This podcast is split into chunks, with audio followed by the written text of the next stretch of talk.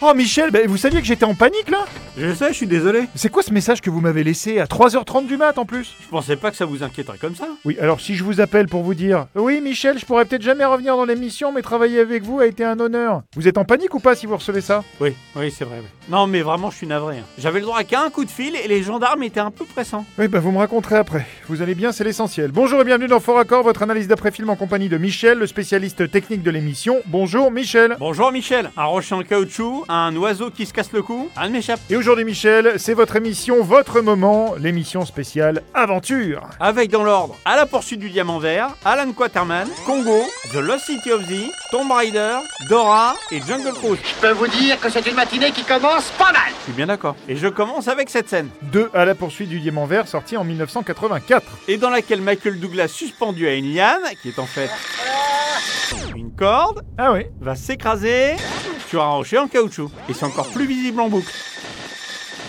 Et en même temps, si c'était un vrai rocher, vu comment il se le mange, il aurait pas fait la carrière qu'il a fait après. Moi je dis surtout qu'il avait les chocottes de faire une vraie cascade. C'est la vérité. Ouais, ouais, c'est la vérité. Michael Douglas qui était pas seulement une flippette, il était aussi un radin. Revenez cette scène dans laquelle il tend un collier qui a quand même l'air plutôt massif. Oui, on peut dire que c'est un gros collier. Collier qui se transforme soudain en petit truc gagné dans une fête foraine. Que c'est beau C'est peut-être beau, mais tu t'es fait avoir, ma belle. Mais pas autant que les spectateurs de l'époque.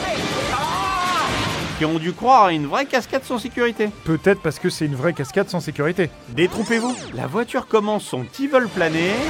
Et Qu'est-ce qu'on aperçoit derrière Ah la vache, ah oui, une corde pour retenir la voiture. Ah bah bien vu ça, Michel. Si ça vous dit, je passe à Alan Quaterman et les mines du roi Salomon. Je suppose que c'est fini.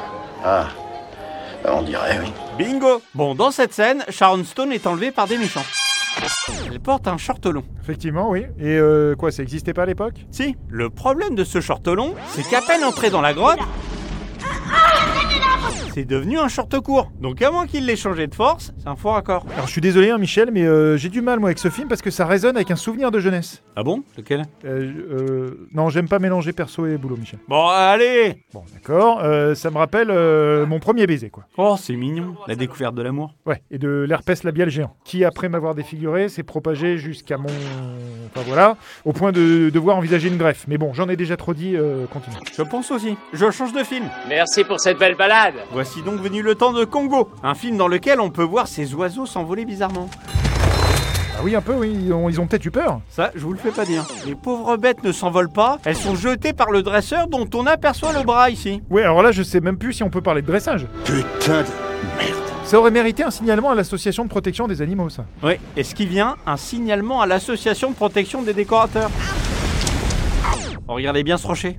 Ah oui, rebondit sur le garde, Ah, j'adore ça, très drôle. Et en même temps, euh, on peut relever que c'est très bien fait. Si vous voulez. Je passe maintenant à The Lost City of Z. Monsieur, c'est un honneur pour moi d'être ici. Il sera pas longtemps, j'en ai sélectionné une seule. Une seule, c'est pas un peu léger pour un film comme ça, c'est un chef-d'œuvre quand même. C'est qu'après, vous allez me dire que c'était trop long. Dans cette scène, la femme de Fawcett lui annonce qu'elle est enceinte. J'ai bien l'impression que j'attends un autre enfant. Ah oui, d'accord, je sais ce que vous allez dire. En effet, je l'avais remarqué à l'époque.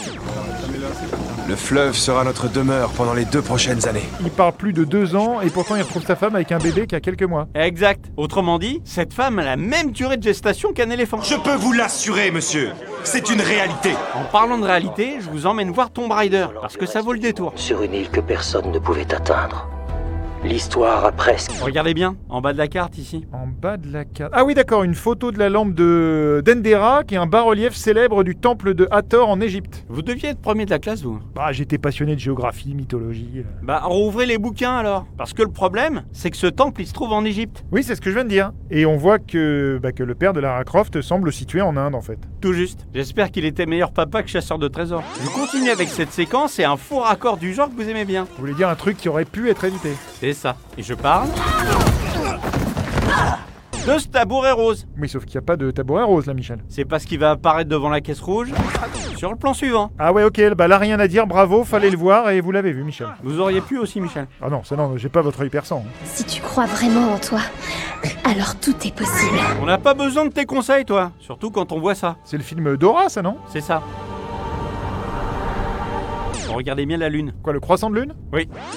qui devient une pleine lune sitôt qu'ils sont rentrés. Et pourquoi c'est si embêtant Bah parce que c'est pas possible. Je termine cette émission par Jungle Cruise et ses deux petites pépites. Le film se déroule en 1916 et la monnaie officielle du Brésil de l'époque. C'était le 1000 réaux, je crois. Bah merde, j'aurais pas pensé que vous l'aviez celle-là. Écoutez bien. Il me semble que 5000 réals devraient vous suffire. Ah oui, la grosse boulette, le Real, c'est bien, bien plus tard. hein. Oui, en 1994. On en est où Presque à la fin. Dans le film, le frère de l'héroïne, c'est le type en costume blanc sec. Pourquoi vous précisez euh, sec Parce qu'on le retrouve tout mouillé sans la moindre explication. Oh, ce serait pas une histoire de scène coupée, ça hein Bien vu, Michel. Une scène où il tombe dans l'eau et qui n'a pas été gardée au montage. Et voilà, Michel, moi j'ai fini. Bon vent. Et je parle pas de flatulence. Au revoir Ok, et ben voilà, c'est la fin de cette émission. On se retrouve très bientôt pour un nouveau Faux Raccord. Et j'aurais du lourd, du très très lourd.